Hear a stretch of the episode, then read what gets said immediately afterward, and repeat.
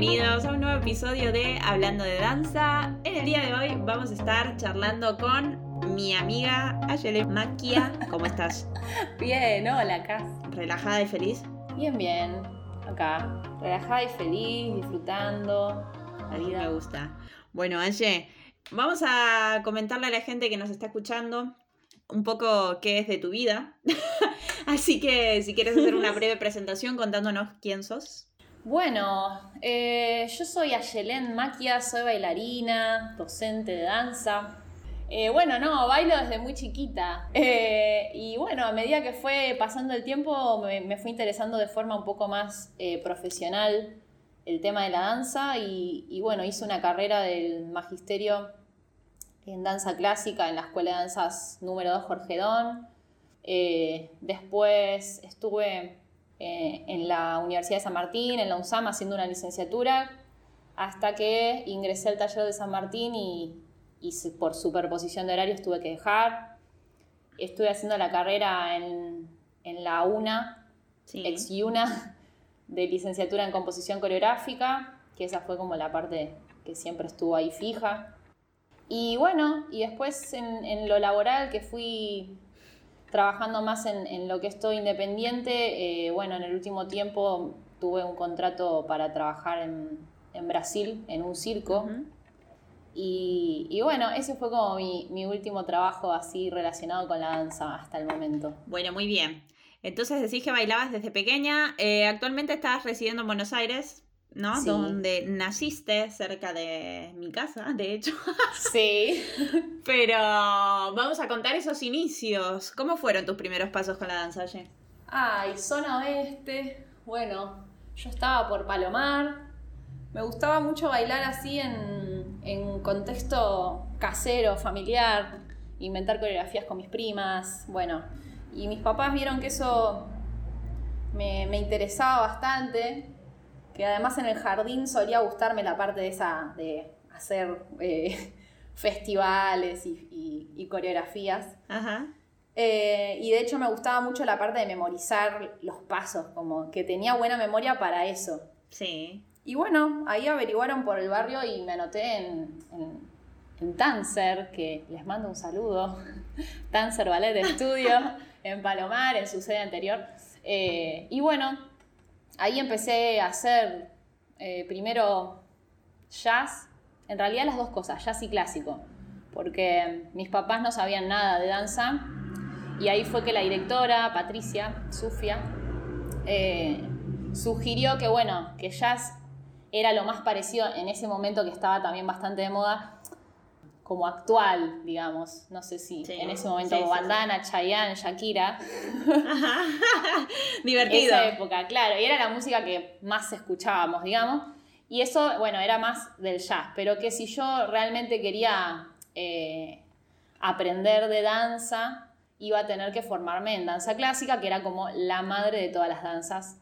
Eso fue lo que, lo que me sugirió. Así que bueno, probé las dos cosas y me gustó Así que hice siempre jazz y clásico en ese lugar. ¿Y cuánto tiempo pasó hasta que decidiste ingresar al magisterio? ¿Cómo fue? Y bueno, ahí empecé a los seis, a los seis años y a los diez fue que, eh, bueno, una maestra de clásico nueva, eh, que era egresada del taller del San Martín también, egresada de Escuela Nacional de Danza, eh, vio que, bueno, yo tenía como una inquietud quizás como un poco más no sé si seria, no sé cómo decirle, pero me tomaba bastante en serio el momento de ir a danza y practicar.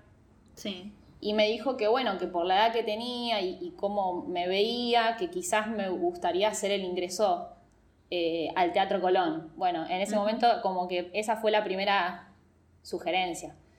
Sí. Pero hubo una charla con mis papás y yo la verdad no, no era muy como fanática de, del tutú y del clásico. Me gustaba, pero no tenía esa cosa de sí, quiero ir al Teatro Colón. De hecho, me acuerdo que me sentía como, no entendía bien qué decisión era esa que tenía que tomar.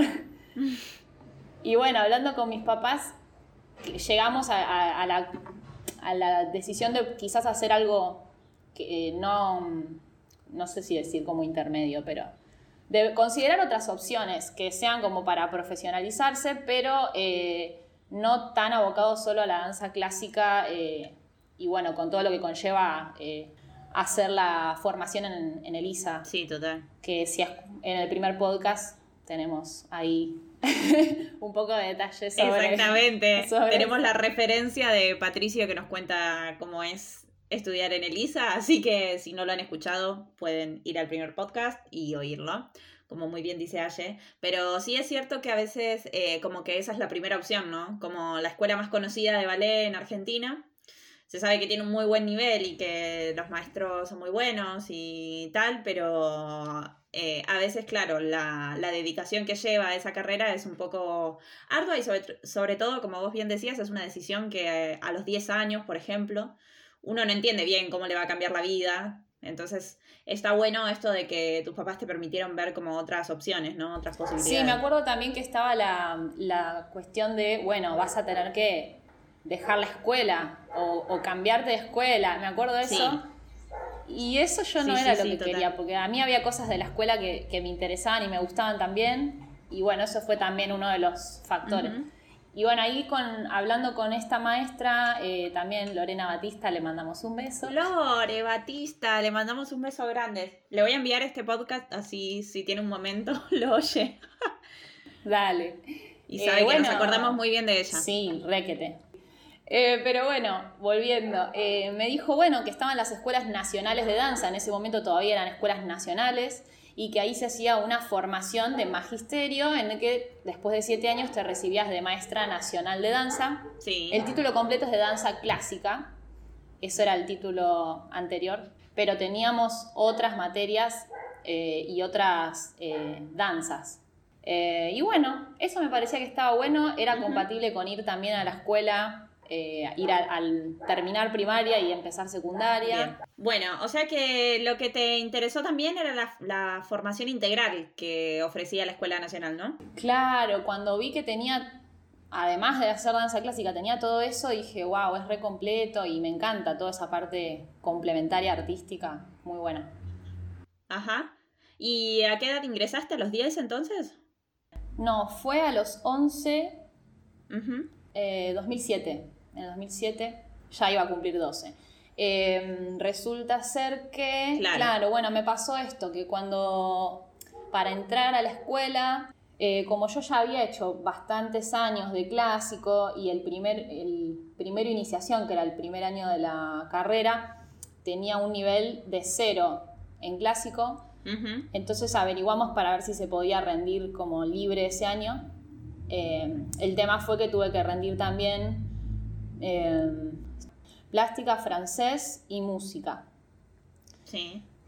Eh, además de rendir clásico. Y bueno, me preparé para rendir eso y ahí entré directamente a segunda iniciación. Ah, perfecto. Bien, o sea que a esa edad ya estabas en segundo.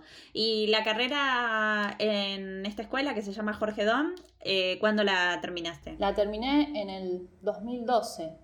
¿Y ese año era el mismo año que terminaste la escuela secundaria o no? Exacto, sí, el mismo año. Y ahí terminaste el magisterio, terminaste la secundaria y ¿qué pasó? Dijiste, bueno, ¿ahora qué? ¿Ya sabías que te querías dedicar profesionalmente a la danza o aún no estaba tan claro? Ay, estaba un poco dividido porque sí quería seguir con la danza, pero también quería hacer otras cosas.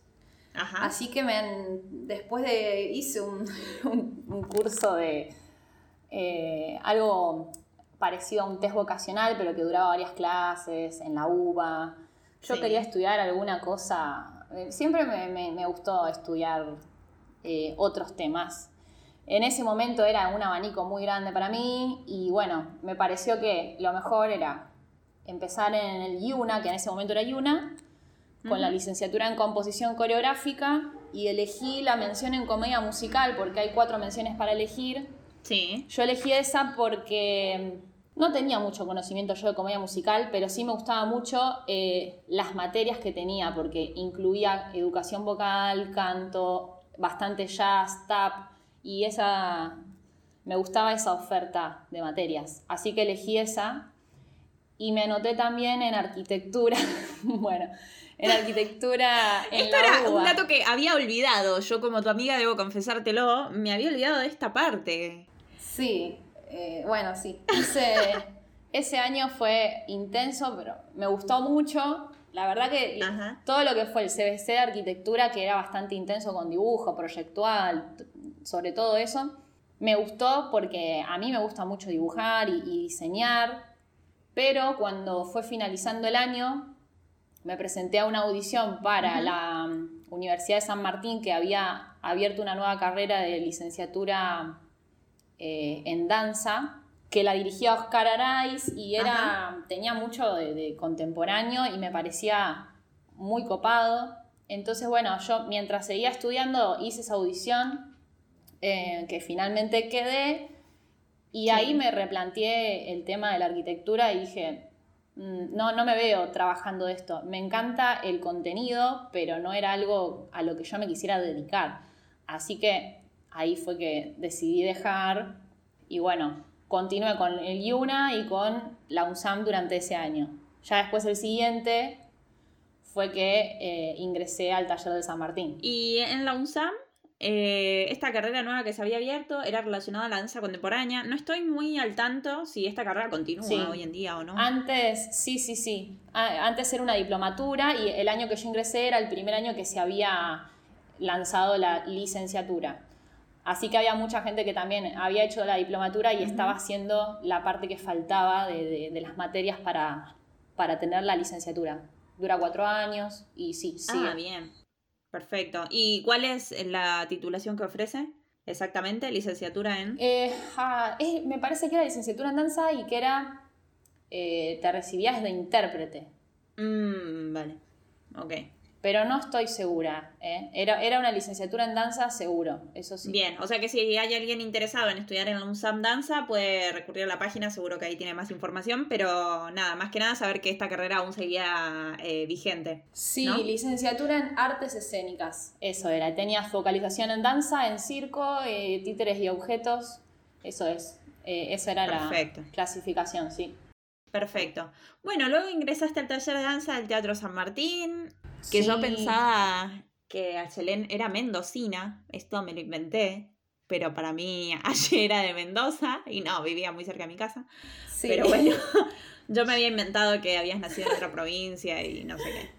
Pero ahí nos conocimos, hicimos la carrera juntas, Toda la historia. terminamos y luego, chan, chan, chan, ¿qué ha pasado? Ay, bueno, pasó que.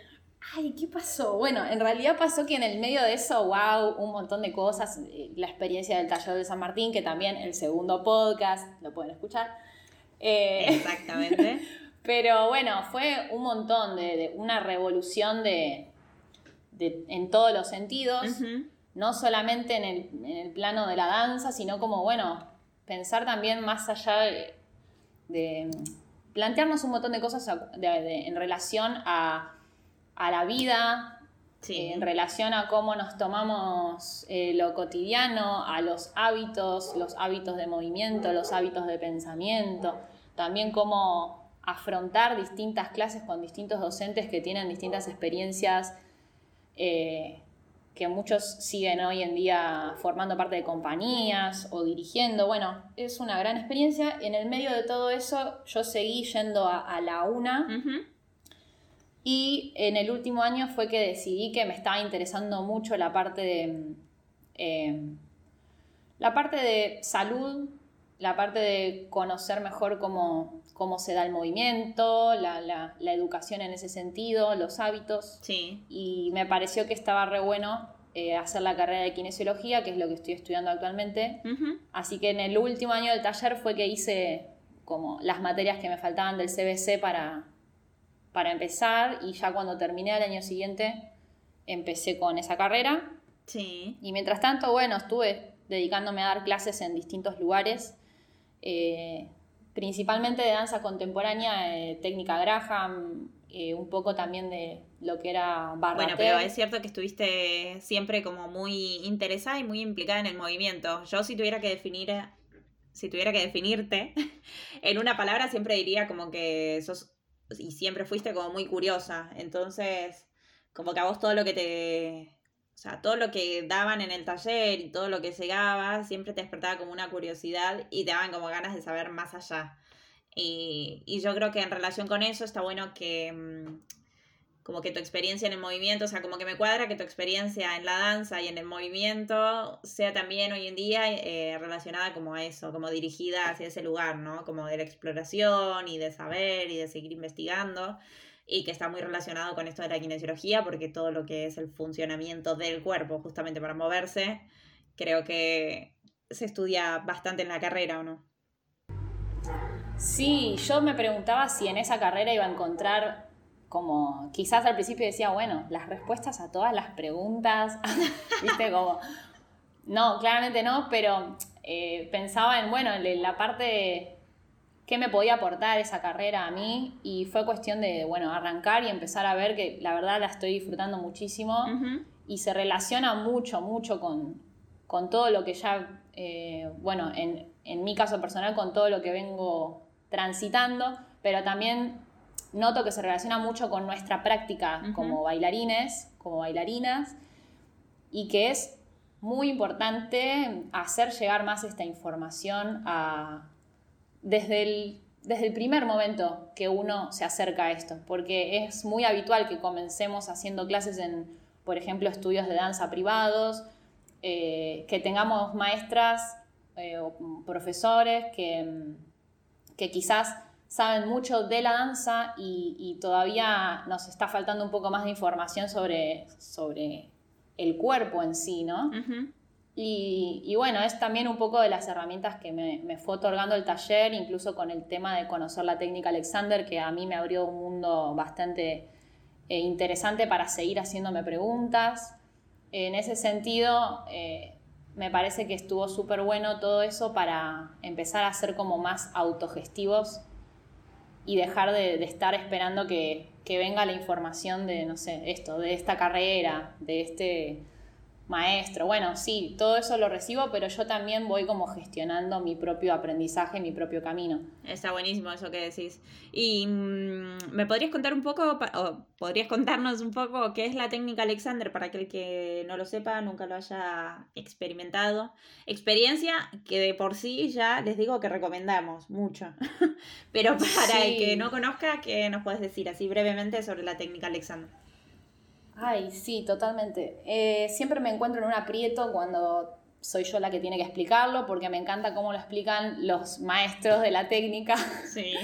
Eh, pero en definitiva yo creo que me cuesta explicarlo porque es una experiencia, o sea, es algo que hay que vivirlo, digamos, para poder reconocer qué es lo que está pasando eh, a nivel cuerpo, mente, como de manera integrada. Pero bueno, principalmente eh, está relacionado con la reeducación eh, de nuestros hábitos. Eh, y bueno, esto surgió, Alexander fue una persona que, bueno, trabajaba con su voz, era actor, en muy, muy resumida la historia, empezó a tener problemas con la voz cuando recitaba a Shakespeare, perdón la pronunciación, y bueno, resulta que después no tenía problemas, tenía problemas en el momento en que estaba en escena. Y bueno, después de ir a muchos profesionales y hacer diversos tratamientos que le daban resultado momentáneo y después volvía a suceder lo mismo, decidió observarse a él mismo utilizando muchos espejos en ese momento, eh, principio del siglo XX, si no me equivoco, y bueno, eh, mediante la autoobservación empezó a notar qué pasaba cuando él intentaba recitar. No era lo mismo cuando él hablaba para otra, con otro fin que cuando quería recitar esas líneas, ¿no? Y empezaba a notar, bueno, micromovimientos que él hacía, empezó a estudiar eso y empezó él mismo a, encontrar eh, esta, bueno, esta frase que repetimos bastante de cómo el uso afecta al funcionamiento. Sí. Entonces, bueno, el uso que él le estaba dando eh, a su instrumento vocal y, con, todo su ser implicado en esa acción, eh, estaba eh, generando un mal funcionamiento. Y eso era algo que hasta ese momento ningún profesional había ahondado en eso. Sí. Así que bueno, después de ahí él siguió trabajando. Principalmente lo, que yo rescato de ahí es el trabajo en uno mismo, que está buenísimo que sea guiado y orientado por maestros de la técnica eh, que estén certificados, eh, con una formación que es de tres años de mucha, mucha observación y mucha práctica. Sí. Eh, y bueno, y después lo que tiene de lindo es que vos podés seguir con eso siempre, es como te da herramientas para esto que yo hablaba de lo autogestivo, bueno, también. Eh, para uno mismo ser, mm, tener las, no me sale la palabra, pero tener las herramientas para poder seguir haciéndose preguntas y seguir eh, ahondando en las cosas que, uno quiere trabajar, que uno quiere mejorar. Eh, y bueno, afinar la, la, observación y la escucha. Sí, y también como darse esta, este momento, ¿no? Para uno, al principio es fundamental, como cuando uno recién está iniciando en la práctica, necesita quizás un momento específico, muy puntual y de, mm, no sé, de mucho silencio, de mucha concentración, pero luego cuando uno ya va tomando el hábito de la observación, eh, es como que sucede en todo momento, ¿no? Como de manera natural. O sea, puedo estar tomando un café y no es que estoy tomando el café y después hago mi momento Alexander, sino que estoy tomando el café y observo si agarré la taza con muchísima fuerza, si estoy inclinándome demasiado, o sea, como que se transforma en otro hábito el hecho también de observar. Sí, totalmente. Se lleva a lo cotidiano y es una práctica súper rica que te lleva a seguir andando por un montón de otros caminos Así que súper recomendable. Además, cada maestro también tiene su rubro, ¿no? En que lo fue aplicando. Maestros que se dedicaron a, más a la actuación, hay kinesiólogos, maestros de Alexander también, bailarines, etc. Sí. Sí, sí, total. Nosotras recomendamos fuertemente a Ceci Elías, o yo por lo menos, como maestra de Alexander. Sí. Que también le mandamos un saludo si algún día oye este podcast. Ay, sí. Ceci Elías, Andreu Chitel, sí. Eh, Kevin Lidving, son quienes estuvieron con nosotros. Eh, bueno, Andreu Chitel la conocí yo después en el ámbito del tango, pero, pero también es una gran maestra de Alexander y de tango le mando un Y Marina Giancastro también, ¿eh? No nos Marina Giancastro, que también, sí, tuvimos sesión. La verdad que sí, son todos muy buenos maestros y, y nos han dejado, bueno, experiencias muy ricas, así que muy, muy recomendable. Y bueno, luego de, este pequeño resumen, de este paréntesis acerca de la técnica Alexander, contanos cómo es que terminaste el taller, seguiste estudiando kinesiología y qué pasó. Sí, y ahí me faltaba muy poco para terminar la UNA, la carrera que estaba haciendo en la UNA. Sí. Eh, ese, ese año que estuve haciendo kinesiología, que ya había terminado el taller, estuve como asistente de Ceci Elías, que la nombramos recién, en la materia de investigación del lenguaje expresivo en, el taller de danza. Es verdad. Y eso también fue muy interesante para complementar con, lo que, con todo lo que venía trabajando. Y bueno, al año siguiente era mi último cuatrimestre. Esto estamos hablando del 2019. Sí. Así que bueno, claro, sería 2019 que estaba haciendo mi último cuatrimestre en la UNA y bueno, ahí fue que mm, estaba eh, en una situación en la que, bueno, con mi compañero, novio, como querramos llamarle, estábamos eh, emprendiendo. Él se dedica a, es profesor de educación física y se dedica a la acrobacia, eh, principalmente acrobacia en tela y a disciplinas circenses. Y bueno, por ese lado, entre los dos estábamos trabajando en un proyecto que había empezado en el verano anterior, que era llevar seminarios em, de movimiento a distintos, distintas provincias de la Argentina. Bien. Eh, habíamos trabajado entre los dos en unas propuestas que, sumaran herramientas que los dos traíamos de distinto lado y que habían resultado en algo interesante para, para ofrecer a la gente, al menos en, nuestra experiencia. Entonces estábamos trabajando en cómo hacer que eso eh, creciera y se pudiera eh, expandir un poquito más. Y así que estábamos con la cabeza en eso, en el medio eh, haciendo clases de tango porque era algo que nos parecía súper interesante para seguir trabajando el vínculo y, además nos encantaba. Y en el medio de eso llegó la propuesta eh, muy sorpresiva de ir a trabajar a Brasil con, con un contrato con la compañía Tiani Espectacular, que es un circo eh, de estilo clásico y que tiene un ballet fijo que, bueno, van contratando bailarinas de distintos países y era ese el momento, eh, al parecer era el momento como ideal para que, bueno, si a mí me interesaba, eh, poder ir a, trabajar allá. Pero bueno, no era lo, no era lo pensado. Claro. ¿Y, ¿Y cómo llegó a vos esta propuesta? ¿Cómo es que surge? ¿De dónde salió? Porque justamente como decís, no, no es lo que estabas buscando, ¿no? No, resultó ser que, bueno, una, una en ese momento era compañera, ahora ya es una gran amiga, eh, Nati de la Loye. Eh, ella estaba trabajando allá en el circo hacía más o menos uno o dos meses. Estaba trabajando como bailarina y bueno, ella me, fue la que me contactó porque, bueno, la capitana, se le decía capitana, eh, a quien estaba a cargo de, las bailarinas del cuerpo de baile, eh, estaba buscando eh, reemplazos para unas bailarinas inglesas que ya habían terminado su contrato y se iban a volver a su país.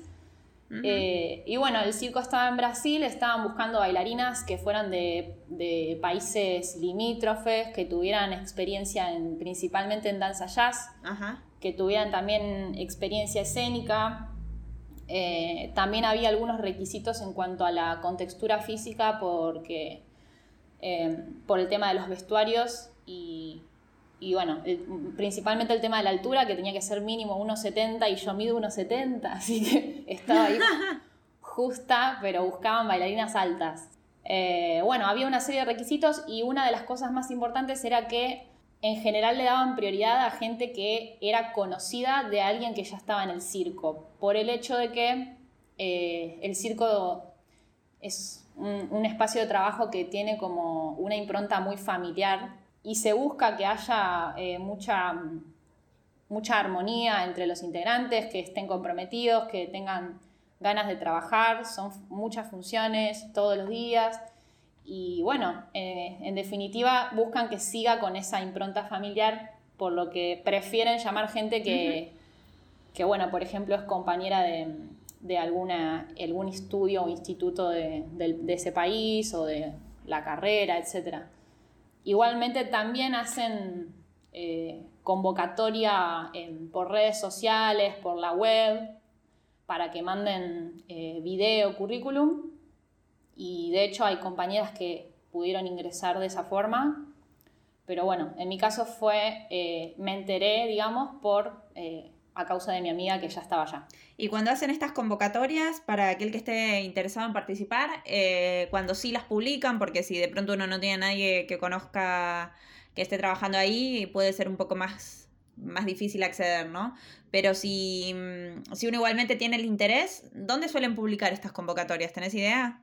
Em, bien, en el momento en que yo entré, estaban utilizando varios grupos de Facebook eh, que eran de casting Em, y no me acuerdo el nombre, pero eran grupos de Facebook que la verdad yo, eh, estando eh, revisando a veces esos grupos de audiciones de Facebook, no, ese no, no lo tenía, o sea, no, no pude ver, por ejemplo, esa publicación. Fue algo que me enteré cuando ya estaba ahí.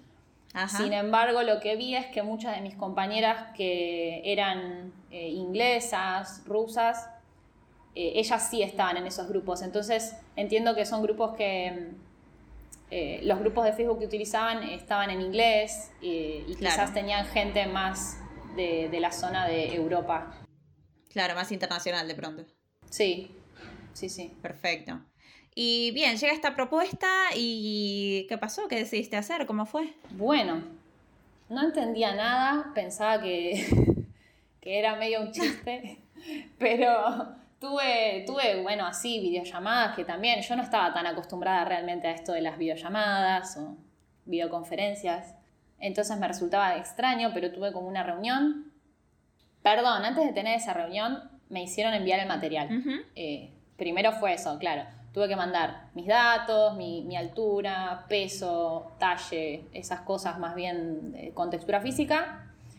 Después tuve que mandar fotos de cuerpo entero, de cara, algunas artísticas y otras eh, no tan artísticas. Y después tuve que mandar eh, un video eh, de dos minutos en el que se viera eh, cosas que a mí me, interesaba, me interesara que se vean en el video.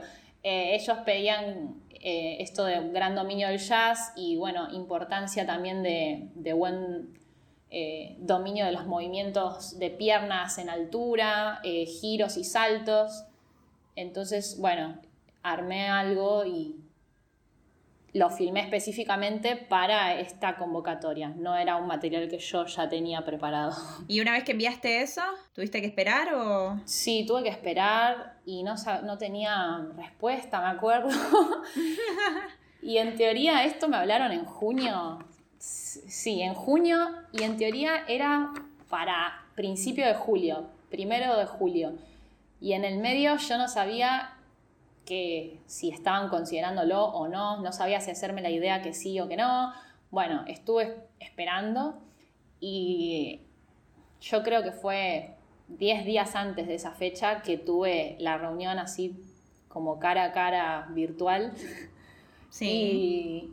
Y, y ahí me explicaron, me explicaron bien que bueno, que estaban viendo la forma, o sea, ya me estaban diciendo que sí, básicamente, pero me estaban explicando en qué consistía el trabajo, a ver si yo estaba de acuerdo con todas las condiciones, cómo era el contrato, cuánto tiempo, dónde, la, la, la, la. Ahí pude hacer algunas preguntas y me dijeron, bueno, eh, si vos estás de acuerdo, eh, eh, vamos a sacar los pasajes, en cuanto tenga los pasajes te aviso, pero van a ser para los primeros días de julio. Pero yo no, no sabía efectivamente, porque hasta que no me mandaran el pasaje no iba a saberlo.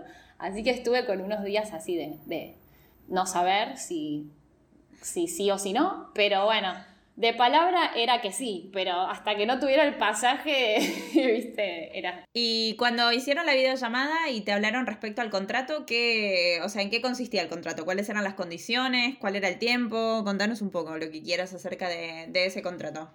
Bueno, el contrato me dijeron que lo firmaba ya, duraba un año, era un contrato por un año, que yo podía después extenderlo nuevamente, renovarlo por otro año. En el medio tenía un mes libre para viajar eh, a mi casa con un pasaje eh, incluido para volver a mi, a mi hogar durante un mes y si yo aceptaba volver nuevamente por otro año. Em, Bien. Después eh, me hablaron de las funciones, que eran entre 9 y 10 funciones por semana. Ajá. En general, los lunes eran días libres y después, eh, de martes a jueves, una función sola. Viernes, sábado y domingo, doble función. Esto siempre cambiaba de acuerdo a, cada ciudad. Bueno, después que entre ciudad y ciudad, porque el circo iba cambiando más o menos cada tres semanas, cada un mes, depende eh, también depende de la ciudad, pero eh, entre esos cambios de, entre esos traslados hacia otra ciudad íbamos a tener generalmente tres o cuatro días libres, que son los días que lleva volver a armar el circo en el nuevo lugar, y instalarse y demás. Claro, todo el montaje, ¿no? Claro, el montaje. Eh, bueno, y después lo de los pasajes, que tenía todo incluido, tenía incluida la estadía en, hotel, no era como yo pensaba que eran en los circos, eh, no todos los circos son de la misma manera. Y acá, bueno, el, cuerpo de baile y los artistas, eh, perdón, yo estoy hablando así porque, porque era así la categoría que tenía, pero eh, siempre nos, daba gracia porque, bueno, también las bailarinas éramos artistas, pero se les llamaba artistas a quienes hacían un número circense aparte, malabares, diablo, acrobacia. Ah, perfecto.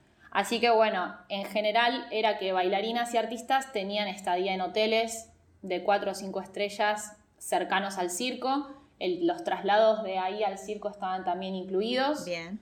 Los desayunos estaban incluidos, lo que faltaba eran las demás comidas, que era por cuenta de cada uno. Ajá. Y se esperaba que al menos durante esos primeros meses estuviéramos en la zona de Sao Paulo. Eh, así que bueno, y además me hablaron también de todos los requisitos en cuanto a documentación. Tuve que correr a hacerme pasaporte, a apostillar distintas cosas, partida de nacimiento, bueno, cosas. Cosas burocráticas. Sí, sí, sí. Perfecto. Y entonces cuando te llega esta propuesta, eh, imagino que el sueldo también estaría muy bien, que te alcanzaría perfectamente, porque aparte gastos no tendrías para nada, o sea, tendrías solo que comer al mediodía y a la noche. Eh, pero más allá de eso, te llega la propuesta y enseguida dijiste ok, o, era mucho para vos, o qué pasó. Bueno, no, no me terminaba de imaginar cómo era la situación. Eh, y tampoco me imaginaba desapareciendo. Para mí era como desaparecer un año de todo lo que estaba haciendo. Pensaba que yo también estaba, no sé, por ejemplo, en ese momento me acuerdo que estaba por rendir un parcial que tenía que estudiar y era como, ¿qué hago? ¿Le doy importancia? Pienso en lo... ¿Estudio o no estudio? Estudio igual era un examen que yo iba a viajar el, 2 de julio y lo rendía el 1 de julio, mm. ponele. Entonces decía, ah, bueno, no sé qué hacer. En el medio era como las preocupaciones quizás más cotidianas, de lo mismo con, mis alumnos. Claro. Yo estaba dando clase y también ahí tenía un gran compromiso y de pronto en dos semanas tuve que resolver todo eso. Al principio me costó por el hecho de que tenía bastantes proyectos y ideas eh, con esto que te contaba con mi compañero Mati. Eh, tenía también proyecto en cuanto a la parte de la facultad y de la carrera. Sí, sí, sí. Y tenía también, en ese momento estaba ensayando para dos obras que tuve que conseguir a alguien que me reemplace, pero todo eso fue, fue un poco difícil, pero bueno, al mismo tiempo me, me pareció que era el momento era el momento para, tener esta experiencia y para, para darme el permiso de, trabajar afuera, de conocer otra forma de, por ejemplo, bueno, en este caso de, contrato. Eh, y además que tuve, bueno, el, apoyo de mi familia y de mi novio principalmente, que estaban de acuerdo con que si era algo que a mí me gustaba y, me sumaba, eh, a, mi carrera y a, mi experiencia en general, que, lo haga porque, porque bueno, eh, era algo bueno para mí. Claro, eso era lo, que, lo que te llamaba en el momento. Y entonces llegaron los pasajes, imagino, y una vez que llegaste allá a Brasil, ¿Cómo fue tu arribo y cómo fue la experiencia de adaptación, ¿no? al circo, porque supongo que la gente que, ya estaba ahí ya venía trabajando hacía un tiempo más o menos largo, pero ya venían trabajando juntos. ¿Cómo fue esa adaptación y esa integración al nuevo elenco? Ay, yo llegué con el vuelo a las 7 de la tarde y a las 8 menos cuarto eh, empezaba, digo 8 menos cuarto porque no me acuerdo, pero era así, ese rango de tiempo eh, que empezaba la función de ese día. Ajá. Entonces, bueno, cuando apenas llegué, que me llevaron desde el aeropuerto en una combi hasta, hasta donde estaban, en ese momento era la ciudad de Piracicaba, eh, muy linda, dentro de Sao Paulo. Eh, bueno, llegué y me dijeron, bueno, esta es tu habitación. me había tocado la habitación con mi amiga Nati. Era un hotel que tenía eh, ¿cómo se dice? Era como apart hotel y tenía como unos mini departamentos que tenían cocina, habitación separada. Hermoso. Después me dijeron que no era siempre así. Eran hoteles lindos, pero no siempre tenían eh, departamento, eran habitaciones. Bueno, yo llegué y, era así, wow, increíble. Y bueno, mi amiga se estaba me saludó, hola, hola, qué sé yo, y se estaba preparando para, para tomarse el micro, el bus que le decían, para ir al circo y hacer la función. Y yo recién había llegado, esperaba como descansar, asentarme, algo. No entendías nada. Llegué, avisé que llegué, hola, estoy acá, miren qué lindo el hotel, me tengo que ir al circo. Me dijeron, Ayelen, tenés que ir a ver la función. Bueno, entonces apenas llegué, me fui sin conocer a nadie, solamente a, a Nati. Y después las demás eh, bailarinas, los artistas, todos en el bus, yendo. Eh, bueno, me, presentaron ahí con la capitana, que era con quien yo no había hablado, con quien yo había hablado. Eh, ella me presentó en el camarín con las bailarinas. Sí. Y bueno, ahí saludé, fue, fue muy lindo y muy loco esto de tantas eh, nacionalidades juntas. El camarín era... Eh, el circo tiene una, bueno, una disposición circular como uno se imagina, ¿no? Una, una carpa de un circo. Este circo es muy grande, tiene mucha, mucha capacidad, Y bueno, alrededor de la, parte escénica tiene todo alrededor eh, el lugar por donde uno puede circular, pero después los camarines y los... Em, sí, serían los camarines y el buffet y todas esas, esas cosas donde nosotros podíamos estar mientras estaba la función, eran remolques. O sea, ah. eran como si hiciera un sol, digamos. El centro es el circo y los remolques en forma de rayos mirando para afuera. Ah, Entonces vos tenías el remolque que era el camarín, entrabas por adentro y era una, un chorizo largo donde ahí estaban todas las sillitas, los espejos y ahí tenías todos tus vestuarios. Eh, entonces, bueno, entré ahí, empecé a saludar todo en la fila y había eh, inglesas, rusas, bueno, brasileras también, eh, había chicas de Mongolia, de, no me sale, Escocia. Claro, muy, muy internacional el ambiente. Sí, había algunas argentinas también. Y bueno, así que fue muy lindo, eh, me recibieron re bien y ahí ya tuve que ver la función. Y eso fue re lindo también porque me sentaron como eh, adelante en la platea y pude disfrutar eh, toda la función y ver también de qué se trataba esto de, bueno, hay un cuerpo de baile en un circo. Yo eso la verdad que no me lo imaginaba. Claro, ¿cómo era eso? Cuando te sentaste ahí, viste la función, ¿qué, qué pasó? ¿Cuáles fueron tus, tus impresiones? Me pareció que las bailarinas estaban mucho tiempo en escena, mucho tiempo. y, entraban y salían con vestuarios diferentes muy rápido. Quizás uno, como nosotras eh, somos bailarinas, uno observa como quizás, ah, se cambió, ah, se cambió el pelo, ah, eh, no sé, es la misma, no, esta es otra. Eh, yo iba mirando y me parecía que hacían muchas coreografías, eran entre 10 y 12, depende cada bailarina lo que le tocaba, y eran muy diversas. Algunas eran números eh, solamente entre, entre, otras, eh, entre otros números que se habían presentado, pero después había varios que eran presentación, por ejemplo, de un eh, momento que era de magia, o, bueno, desde ya que la apertura era, era de mucho despliegue de danza, y lo mismo el cierre, parecido en algunos sentidos a, lo que pasa en, obras por ahí de, ballet o también de musicales. A mí me pareció una estructura parecida a Music Hall, ponele. Ajá. ¿Y eso te gustó cuando lo viste o, te dio miedo por decir, madre mía, lo que se me viene a Me gustó y la parte que me dio miedo fue el calzado.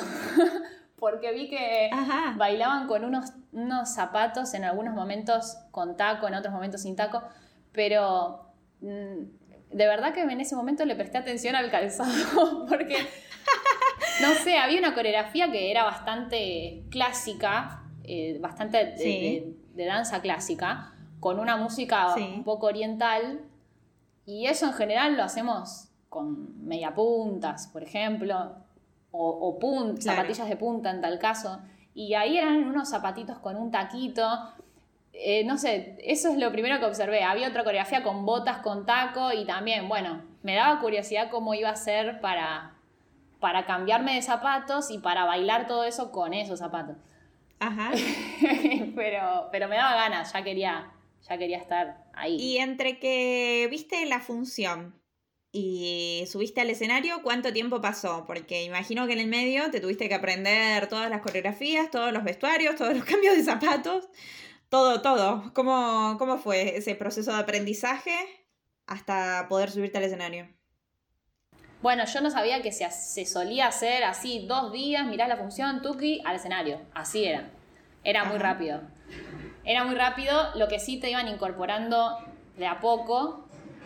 Pero lo que tenía de sorprendente es que ellas estaban muy habituadas a que pase esto de, bueno, se fue alguien, viene alguien, eh, se hacían ensayos específicamente para eso porque en general no se cambiaban mucho las coreografías, pero sí cambiaban las personas que estaban. A veces también cambiaban por otros motivos, eh, no solo porque terminó el contrato, a veces cambiaban porque, bueno, ahora vos te toca hacer... Eh, participar del número de magia, bueno, entonces no podés estar en esta coreografía porque es seguida. Cosas así. Claro, como el que lo iban adaptando. Claro, entonces era todo el tiempo adaptar a la situación actual. Y yo estaba tranquila porque dije, bueno, hoy vi la función, recién llegué, listo. Al día siguiente empecé a tener ensayos yo sola con la capitana, porque me empezó a enseñar determinadas coreografías, pero a mí sola para que sepa eh, lo general de los movimientos. Bien. Después, ese día volví a ver la función y al día siguiente ya tuve ensayo en el escenario con el grupo. Ajá. Entonces fue un poco eh, confuso y me puso un poco nerviosa porque también no quería, tampoco quería perjudicar o retrasar Claro, claro, claro. El buen funcionamiento, como diciendo, viene, viene la nueva y nos hace atrasar, esto sale horrible. Tal cual. Además, bueno, em, empecé en la apertura que era vestidas de payasos, literalmente de payasos, y con unas máscaras eh, duras que se ponían en la cabeza como un casco, le decíamos casco, y tenía dos agujeritos en los ojos. Y bueno, esos cascos, algo gracioso es que a mí no me entraba ninguno. Eh, algo que Vamos a hacer un paréntesis y vamos a contar la historia de tus buzos ayer. ¿La historia qué? La historia de tus buzos, que mamá Adri lo sabría. Bueno, claro, en realidad eh, sí, siempre tuve problemas con el tamaño de mi cabeza, con la circunferencia. Y bueno, siempre... La historia se remonta al siglo pasado. Sí. Eh, empecé a notarlo de eso, cuando de pronto había que usar un sombrerito, una cosita para alguna coreografía y mi medida era diferente. Bueno, entonces acá me pasó lo mismo. El casco no me entraba y yo, bueno, tuvieron que, cortarle un pedacito a uno. Fue muy gracioso. Pero resultó ser que el primer día que bailé con ese casco en la apertura, eh, mi casco no estaba. No estaba y había que empezar y me tuve que poner cualquiera y era tan apretado que, no me bajaba hasta los ojos. Entonces yo veía por ah. abajo, en lugar de ver por los agujeritos, miraba por, por, abajo de la, de la, máscara, como abajo del casco. Así que así fue mi primer, mi primer baile. Bueno, bueno, qué estreno. No, y sentía... atropellado. Siempre cuento eso como, como un pececito que, que, lo sacaron del mar y lo ponen en la pecera y empieza a ir y se choca con los vidrios. Yo sentía que era como un pececito. Tenía el gozo. De golpe era la primera vez que subía al escenario en momento real, con las luces y toda la gente corriendo y qué sé yo. Entonces estaba súper atenta, pero era así, un pececito que voy para acá, voy para allá. Y bueno, al final hubo un momento ahí que, estuve a punto de, de caer, caer yo misma. ¿Cómo de caer? Sí, pero no pasó nada salió bien al final. Me dijeron ¿Pero que de caerte o de caer sí, emocionalmente? Porque, no, no, hice como un giro que era al final y, yo como cambié de frente, digamos, entonces quedé como hacia otra compañera. Yo tenía que quedarme como en, un frente, cambié de frente, nada, estaba como media ahí ya perdiéndome. Y bueno, plum, pose final y ahí lo resolví en la pose final. ¡Ay, qué bien! Sí. no la sabía esta anécdota. Ay, sí, muy gracioso. Pero bueno, eso fue el tercer día ya, sí. Claro, o sea, súper pronto el estreno. Y a partir de ahí, ¿cuándo fue que te, o sea, porque imagino que, claro, te fueron incorporando poco a poco? ¿Y cuándo fue que ya empezaste a, estar como en todos los números que finalmente tenías que estar, digamos? Y habrán pasado dos semanas, más o menos. Porque... ¿Y cuántas coreografías hacías? Diez. Ajá, bastante. Y después, sí, después empezó a hacer eso también fue un tema, porque yo nunca había eh, estado en la situación de bailar lo mismo todos los días durante un año. era, era un poco mucho. Entonces estuvo, bueno, por un lado el tema de estar eh, reinventándose todo el tiempo como para... Claramente el público cambia todo el tiempo y que yo esté haciendo lo mismo todo el tiempo eh, no, no, no tiene que ser percibido por la persona, la persona lo ve por primera vez. Entonces, eso también para mí fue como un entrenamiento, decir, bueno, aunque estoy cansada o aunque esto lo estoy haciendo todo el tiempo y quizás a veces se hace arduo en algún momento porque de verdad que hay, hay, momentos en que te requieren estar corriendo mucho o estar levantando las piernas mucho también. Bueno, y nada, tratar de, estar, digamos que lo que te mantiene actualizada en ese sentido, quizás para mí es esto de, bueno, volvés a ver a la gente y no es la misma gente, es otra gente y es siempre la primera vez, digamos. Claro, claro, claro, como hacerlo mejor cada vez como si fuera la primera, ¿no? Sí, porque si no terminaba convirtiéndose como en un trabajo de oficina eh, rutinario, pero arriba del escenario, claro. No. Claro. Eh, sí, la idea era buscarle eso y volver a conectar cada vez con el disfrute. De verdad que hay un momento en el que me pasó, bueno, a mis compañeras con las que he hablado también, en algún momento te pasa que, uy, bueno, ojalá ahora tuviera un, pequeño corte y no sé, o que me cambien de coreografía un poco para, para variar. Pero bueno, a veces hay que encontrar como la, esa diversidad o esa variedad en, en una misma, ¿viste? De pensar, sí, sí, sí. poner el foco en otras cosas, volver a acordarte de, la gente, eh, estar ahí presente. Sí, como tener distintos, mm, distintas herramientas que te ayuden a hacerlo cada vez especial, porque si no es eso, se vuelve una rutina y ya está. Sí, ¿no? sí, tal cual. Y mm, dentro del circo, imagino que tenías ensayos. ¿Ensayaban todos los días o cómo era una vez que ya, que ya estaba todo coordinado y que vos ya te habías aprendido las coreografías? ¿Después hacían ensayos en cada ciudad o no? Sí, en cada ciudad sí o sí, siempre, siempre que hay cambio de ciudad se hacía ensayo bastante intenso porque muchas veces se cambiaban, eh, se cambiaba el orden o se cambiaba algún número y siempre había como algunos números que estaban eh, como backup, como, bueno, en esta ciudad eh, a veces pasaba, por ejemplo, que era una ciudad que hace cinco años el circo ya había estado, por ejemplo, ¿no? Entonces, el espectáculo eh, en sí, la estructura del espectáculo era la misma, pero había un montón de coreografías nuevas, artistas nuevos. Entonces se buscaba, por ejemplo, que si en ese año ya se había hecho la coreografía eh, black and white, bueno, este esta vez lo hacemos la del mambo, que era otra. Eh, claro, claro, como ir cambiando y variando. Tenían siempre como más cantidad y se iba variando de acuerdo a, las necesidades de cada, sí, de cada espectáculo. Ah, buenísimo. ¿Y también hacían clases o solamente los ensayos? O sea, ¿había un entrenamiento para, para, el cuerpo de baile o en general era solo el ensayo y luego si querías tomar clases eso ya era parte.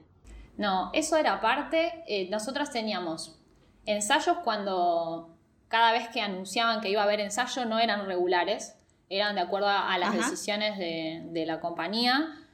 Eh, después teníamos el tiempo libre, eh, eso es algo que rescato súper bueno, que el tiempo que vos tenías por fuera de lo que eran ensayos y funciones, lo podías administrar como vos quisieras siempre que cumplieras bien los horarios y, todas las condiciones. Pero después toda la mañana, el mediodía, a veces un parte de la tarde, podías hacer lo que tuvieras ganas. Entonces, en general, eh, como bueno, en, lo que es el circo no, no había propuesta de clases ni de entrenamiento entonces nosotras en cada ciudad buscábamos eh, lugares para ir a hacer clases de pilates y entrenamiento y lugares conocidos de esa ciudad en los que podíamos ir y, por ejemplo, eh, practicar, eh, hacer clases con maestros conocidos de, la ciudad. A veces nos, cruzábamos con chicos que estaban en, la compañía, por ejemplo, municipal de esa ciudad y entonces en ese sentido nos movíamos nosotras para todo eso, pero teníamos libertad de hacerlo. Claro, claro, claro. En tu experiencia en sí, em, lo del circo, ¿qué podrías decir que, que, te brindó como algo nuevo? O sea, ¿qué oportunidades distintas que no habías tenido antes te dio estar en un circo de este nivel? Bueno, esto que te dije antes de de que todas las, cada vez es la primera vez, para mí fue como lo más, más importante, porque hasta ahora no lo había experimentado como en carne propia. Claro. Eh, después también esta disponibilidad y, a lo que es la adaptación y los cambios sobre la marcha, porque primero estaba la parte de adaptarte a que, bueno, está bien, eh, hoy se enfermó alguien y lo vamos a reemplazar así, bueno, se planificaba cómo reemplazarlo, cómo adaptarlo y lo hacíamos. Pero después también estaba la adaptación en el momento. Si había pasado algo imprevisto y había fallado algo, podía pasar cada tanto que eh, haya algún error eh, con alguna luz en algún momento de magia y eso es algo re importante porque los momentos de magia tienen todo un entorno y, un montón de lugares específicos donde hay que posicionarse, hay que estar muy atentos en ese momento para que salga bien. Y bueno, a veces pasaba que algo fallaba y como bailarinas éramos las que teníamos que salvar las situaciones. Entonces, sí, eh, en ese sentido también estar eh, bien alerta y bien despierto para, para ver qué es lo mejor en cada situación y poder resolverlo. Y después que también la parte extra, extra funciones, eh, todo esto que te comentaba al principio del entorno familiar, digamos. Que bueno, ahí siempre me comentaban que el señor Tiani, el que fundó el circo, eh, había fallecido en ese momento hacía dos años, yo no llegué a conocerlo, y era una persona que amaba el circo, estaba ahí para la gente todo el tiempo y para los artistas siempre dispuesto a, escuchar y, estar atento a las necesidades y todo. Y bueno, eh, se dedicaba con mucho amor al circo. En, el momento en que yo llegué, se estaba intentando seguir con esa tradición. Eh, y bueno, algunas cositas quizás se habían perdido, como yo lo comparé un poco con, no sé, cuando muere un abuelo o una abuela y todos se reunían en la casa de la abuela y de golpe no está más y bueno, cosas así. Era algo parecido, parecía como que, bueno, las reuniones de los lunes ya no estaban más, que era el día libre.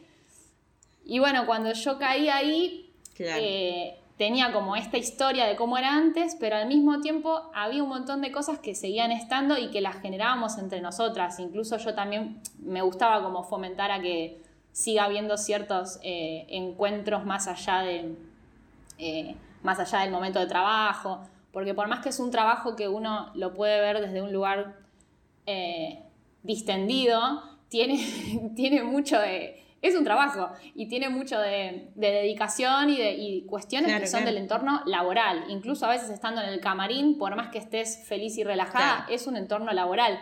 Entonces poder separar eso y, y también tener momentos por fuera y juntarte en el hotel o ir a recorrer o, hacer una cena con el grupo, era buenísimo. Y allá se hacían cada tanto eh, por celebrar, siempre había algún motivo, celebrar algún cumpleaños o hacerle la despedida a alguien que se le terminó el contrato.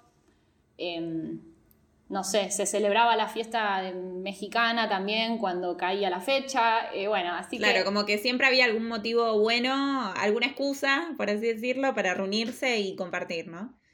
Sí, sí, sí, sí. Y era re lindo también descubrir que más allá de las barreras idiomáticas, por ejemplo, siempre se encontraba la forma de, encontrabas la forma de comunicarte y hasta eso, terminabas aprendiendo quizás eh, otros idiomas.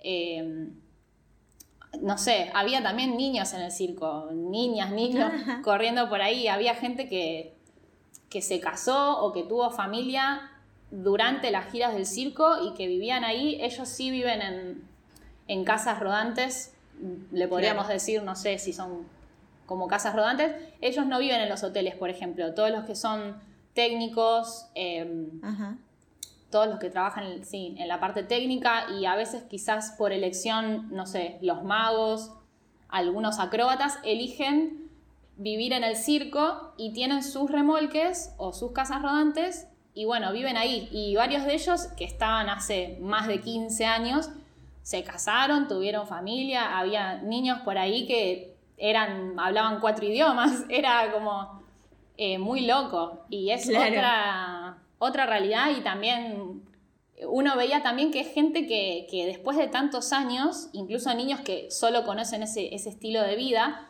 tienen también otra forma de de vivir el día a día con, alegría y también adaptándose a los cambios. Esto de cada mes me cambio de, ciudad y cada mes me busco un lugar donde ir a comprar para comer, un lugar para ir a pasear.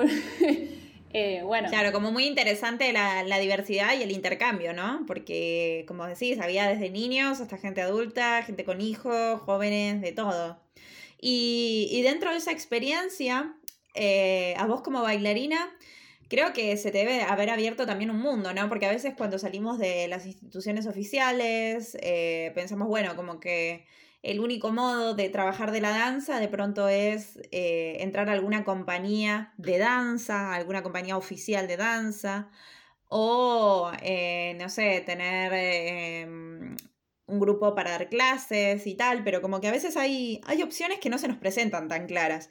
Y yo creo que em, esta es una buena opción y es un buen ejemplo del cual me interesaba hablar porque eso, a veces acotamos nosotros mismos nuestras posibilidades también por desconocimiento, ¿no? Por no saber de pronto que existen circos en los que necesitan bailarinas y, gente que, que de verdad tenga formación, digamos, no solo para figurar y para poner tu cara bonita, sino que de verdad tengas que hacer el trabajo de bailar todas las noches y a veces doble función y adaptarte y tal, ¿no?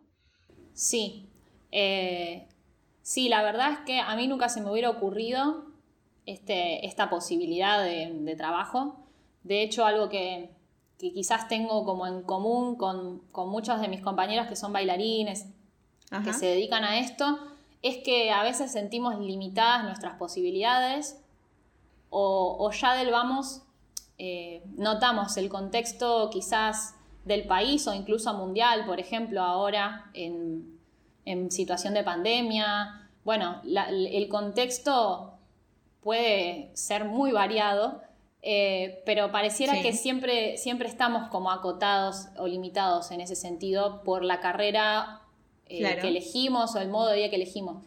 Y sin desentenderme de estas situaciones que de verdad merecen, eh, bueno, mucha, mucha atención para, para, para lograr una igualdad de condiciones, para, bueno, implementar políticas públicas correspondientes y para que todos accedamos a, lo, que, a lo que merecemos por nuestro trabajo. Eh, obviando eso, está la parte quizás más eh, de trabajo, yo pienso, personal, de, cuántas limitaciones y barreras nos ponemos eh, de antemano eh, y estamos como quizás un poco cerrados a, lo nuevo, a lo que puede aparecer, a lo que puede llegar. Muchas veces hay cosas que uno las puede visualizar y decir, bueno, ay, yo quiero entrar acá. Bueno, está bien. Eso es una manera eh, súper válida y que, y que, bueno, está buenísimo también trabajar en pos de un objetivo concreto como entrar a tal compañía, por ejemplo. Eh, sabiendo que puede ser que entres como no, y que eso no te... que, el resultado, sea cual sea, eh, no te impida seguir adelante con eso que tanto amas. Entonces, por un lado está eso y por otro lado está para mí la, posibilidad de estar permeables y abiertos y atentos a lo que está pasando alrededor, a cómo, cómo se mueve eh, nuestra realidad y cómo nos movemos adentro de eso. Yo me imagino como un entramado, una red. Y, y bueno, cada tanto eh, si uno está perceptible, eh, sí, perceptivo a eso, aparecen las posibilidades.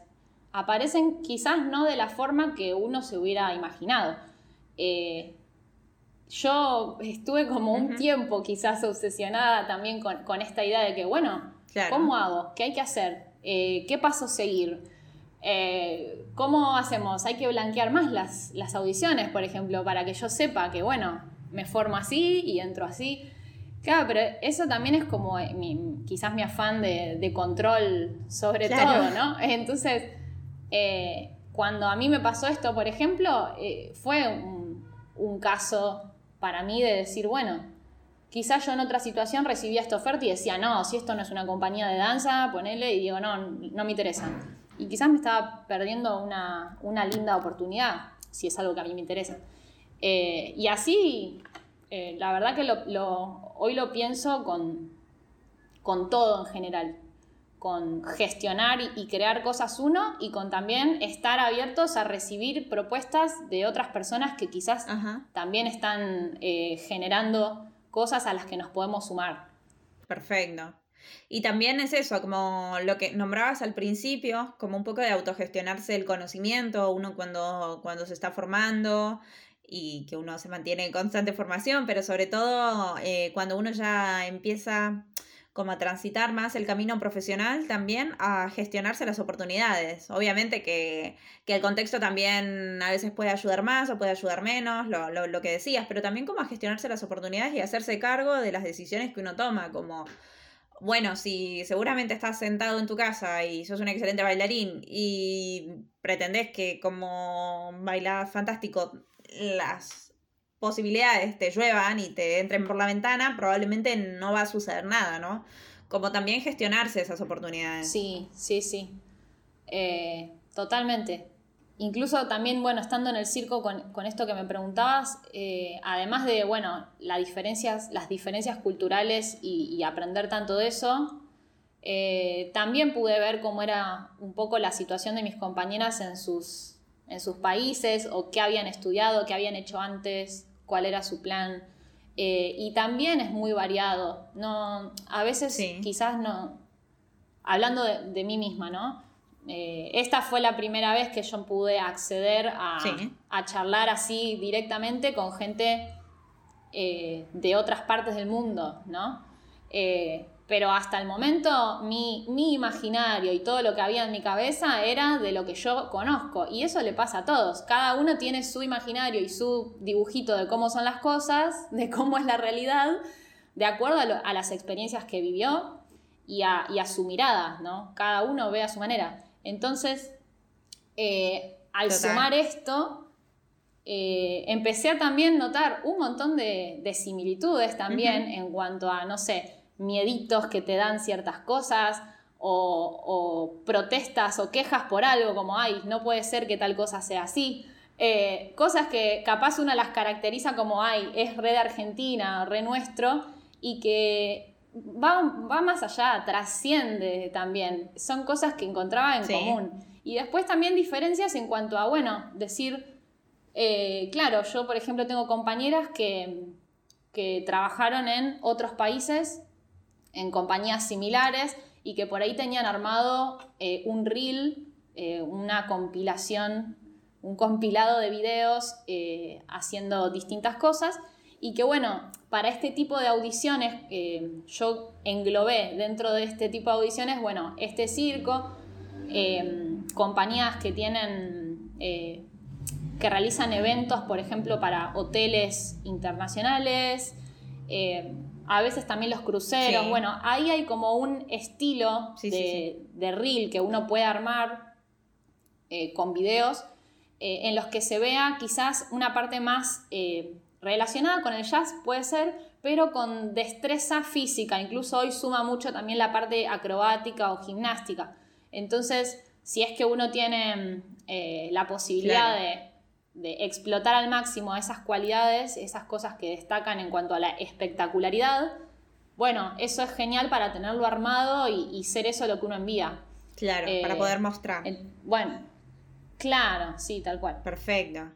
Y mm, en tu experiencia, entonces, en general, podemos decir que esto del circo te abrió muchas posibilidades. Y algo que no, que no hayas contado, que quieras contar en relación con el circo, puede ser positivo, negativo, lo que quieras, pero algo que, creas que, que, puede servirle a cualquier persona que está por ahí dudando si, si es una buena opción trabajar en un circo o en un hotel de, bailarina como esto, de los espectáculos de los grandes hoteles o mismo de los cruceros. Eh, ¿Qué podés decir al respecto?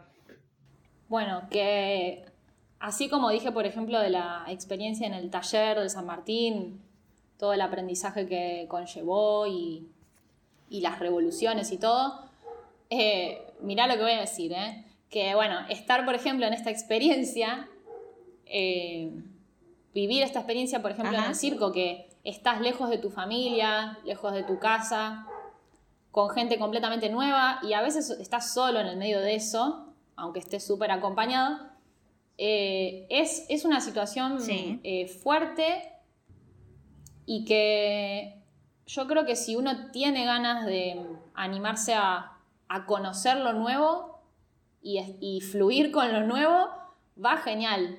Eh, animarse y hacerlo. Bueno, en muchos casos también se puede probar, eh, ir, si es que todo va bien. Estás a prueba un tiempo también, porque eso depende de cada lugar.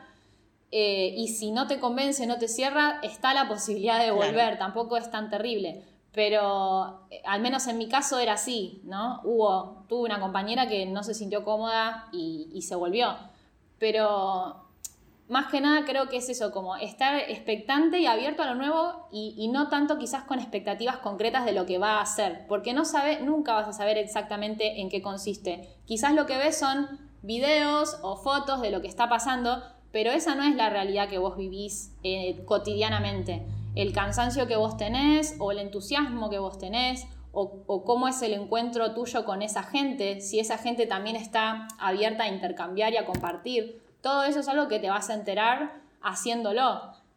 Entonces, para mí fue clave que, que, bueno, pude, pude tener la posibilidad de probar, tuve la posibilidad de conocer gente hermosa, eh, aprender muchísimo de eso y esta no era ninguna formación de nada, de todas las que dije, y sin embargo fue para mí una formación más eh, de vida y una experiencia inolvidable. Incluso, además de las funciones, esto es lo que me faltó comentarte, es que nosotros teníamos como parte del contrato eh, hacer participaciones en publicidad o ir a hospitales eh, de niños, por ejemplo, a hacer determinados números. Entonces, te podía tocar en algún momento que te llamen para ir a una radio o algún programa de, tele o ir a un hospital. Y bueno, eso era también una parte de, contacto con la comunidad y en este caso eh, conocer un poco más de, cómo era la gente en Brasil. Ajá. Y poder, además de las funciones, cuando te tocaba hacer publicidad, eh, estar con la gente desde otro lado y escuchar también qué les parecía el circo, qué veían, qué les gustaba, por qué iban al circo. Era muy lindo. Eh, claro, claro. Así que todo eso era como que sumaba la experiencia. Claro, seguía como eh, alimentando el intercambio, ¿no? Que nombrabas antes. O sea, el intercambio no era solo con compañeros, sino también con la comunidad. Que creo que es algo muy del circo, ¿no? También, como esto de estar cercano a, a la gente de cada ciudad que visita y tal, ¿no? Sí, eso. Es algo muy propio. Sí, sí, sí, totalmente. Eso terminaba de darle, de recordarme el sentido de, bueno, de para qué es esto o por qué eh, estoy eligiendo eh, hacer esto. Claro, genial. Y bueno, ahora viéndolo con perspectiva, eh, imagino que estarás, por lo que nos dijiste, estarás feliz con esta experiencia, ¿no? Sí, recuerdos hermosos. Fue un final imprevisto por el tema de la pandemia, porque no llegué a completar mi año. Entonces, bueno, la despedida fue un poco eh, rara y, también un poco difícil porque hubo algunas, algunas personas con las que no nos pudimos despedir así personalmente. Eh, claro. Pero en ese momento también estuvo, estuvimos todos muy unidos, eh, viendo cómo era la situación de cada, de cada uno en su país, para ver cómo hacíamos para volver. Fue duro y también fue un momento de mucha incertidumbre, como habrá sido para, para la mayoría. Pero, pero bueno, eh, terminó de esa manera, volvió cada uno a su casa. Esperamos que pronto vuelva a retomar sus actividades, pero seguimos en contacto y yo tengo recuerdos muy lindos y, además la posibilidad de haber podido eh, trabajar en otro país y conocer otros, otros lugares. Yo en mis tiempos libres también pude recorrer y, conocer gente, gente muy amable que, nos, nos, indicaba los lugares lindos para visitar en cada lugar y, y la verdad que me llevo muchos lindos recuerdos. Además que pudo venir en su momento mi familia a visitarme eh, para las fiestas y ya después, a partir de, lo que fue el 2020, el inicio del 2020, eh, había venido eh, Mati también, que se había instalado allá y también estaba trabajando en el circo. Entonces estábamos súper contentos, fue todo una gran movida que, bueno, estaba muy linda. así que bueno, Y en, ubicándonos un poquito más ahora en tu actualidad, luego cuando volviste, eh, empezaste a dar clases y ahora cómo es tu presente, cuáles son tus proyectos venideros y hay posibilidades de volver al circo cuando esto abra o todavía eso no es algo que se esté barajando. Y todavía no sabemos. En el momento en que nos fuimos del circo, eh, sí, nos dijeron que cuando, cuando volvía eh, nos iban a volver a llamar pero bueno, es como, nadie se esperaba que esto eh, durara tanto y bueno, vamos como día a día viendo cómo cambia todo. Por el momento no hay novedades. y por mi parte, bueno, al regreso con, con, Mati nos pusimos a emprender un proyecto de, de clases virtuales y de formación. Y, bueno, la verdad que estuvimos muy contentos porque con las con las dificultades que hubo y con también la incertidumbre, eh, como dicen siempre que de las crisis salen eh, cosas nuevas y, muy lindas, eh, durante lo que fue el 2020, que estuvimos en, cuarentena la mayor parte del año, pudimos desarrollar bueno, nuestro proyecto Ahora aquí Movimiento, que ahora está en una pequeña pausa virtual, pero sigue en, la, sigue en la realidad. Y, bueno, estuvimos frente a la dificultad de no poder eh, darle clase a, menores de edad, por ejemplo, en su casa de acrobacia, porque para nosotros, o sea, no, nos parecía eh, adecuado, no, nos daba, la verdad, sentíamos mucha responsabilidad por ese, esa persona haciendo su clase eh, sola en casa. bueno, empezamos a ver, bueno, que, estén, que esté algún mayor, que esté algún adulto, que estén los papás, ¿no? a ver qué posibilidades había. Y fue a partir de eso que empezamos a, crear eh, algo nuevo que fue, que es Acrobacias en Familia, eh, que terminó siendo una propuesta eh, que incluye a la familia, a los integrantes que, quieran sumarse, pero incorpora elementos de, danza, acroyoga y, y acrodúo. Obviamente pensando en que, en que en general no tienen conocimientos en estas áreas y van descubriendo entre ellos eh, distintas maneras, nosotros vamos guiando y van descubriendo maneras de, moverse juntos y de conectarse y eso nos dio muchísima satisfacción porque creíamos que era algo que a través de la pantalla no se podía. Eh, entonces fue hermoso y pudimos culminar el año con, con encuentros al aire libre con estas familias que, que bueno, respetando el protocolo y todo, pudimos hacerlo mm, presencial, digamos.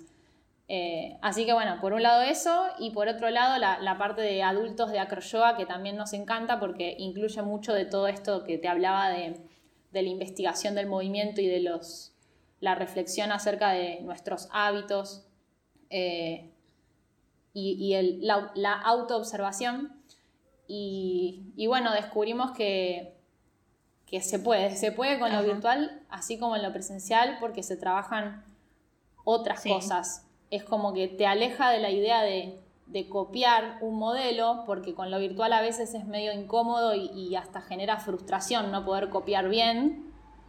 Y te aleja de eso y, desprendiéndote un poco de la pantalla y empezando a conectar con tu espacio y mirando a tu alrededor y estando ahí donde estás, eh, empezás a generar otro tipo de conexión con, el movimiento y eso nos pareció súper lindo. Es una de las ventajas de, haber tenido que trabajar eh, virtual. Así que en este momento estamos viendo la posibilidad de expandir estos proyectos, eh, hacer como una escalita más en eso para que tengan más alcance. Y yo estoy con kinesiología estudiando muy feliz porque me parece, eh, sí, súper, súper enriquecedor, me encanta. Y bueno, dando clases actualmente variado. Un poquito presencial en algún lado, en otro lado virtual. Y si alguien está interesado en la propuesta que hablabas de ahora aquí, ¿cómo tiene que hacer para recibir información de las clases, para ponerse en contacto contigo y con Mati?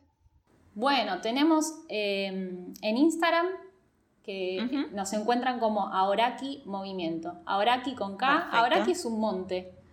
Después, ah, mira. después voy a compartir algo.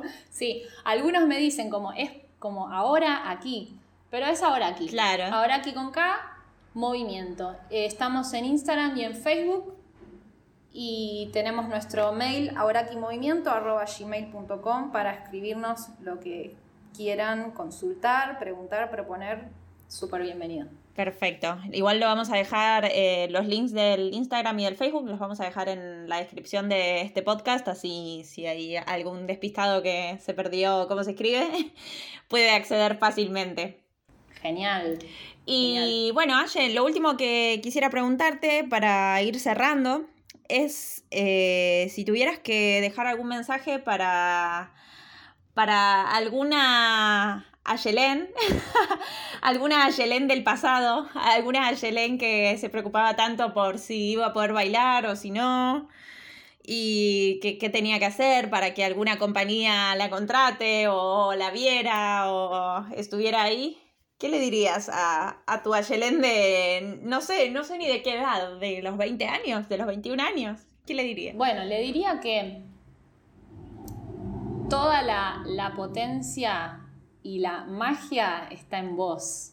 Eh, no hay que salir desesperadamente a buscarlo en otro lugar, afuera, en las mejores condiciones del contexto, en el país ideal, en no, todo eso son cosas variables y que desde ya que pueden, pueden ir cambiando las situaciones, pero la potencia está en una misma. Y para mí eh, es hermoso tener la herramienta de, y tener también el tiempo de dedicarle a estar presentes en, este momento, en lo que está pasando, conectados con, con lo que está pasando, observando cómo estamos, observando cómo nos sentimos y, a partir de ahí eh, las posibilidades empiezan a ser cada vez más grandes. Alejarnos un poco de los modelos a seguir, de estos como miles de ejemplos de lo que yo debería estar haciendo o tendría que estar haciendo por ser bailarina. Eh, todas esas ideas, prejuicios y ese bla bla bla, ese monólogo interno, soltarlo un poquito y volver a una misma. En una misma siempre está para mí la, calma y las respuestas y las nuevas preguntas van apareciendo. Bueno, Aye, me encantó tu mensaje. Me parece súper, súper positivo.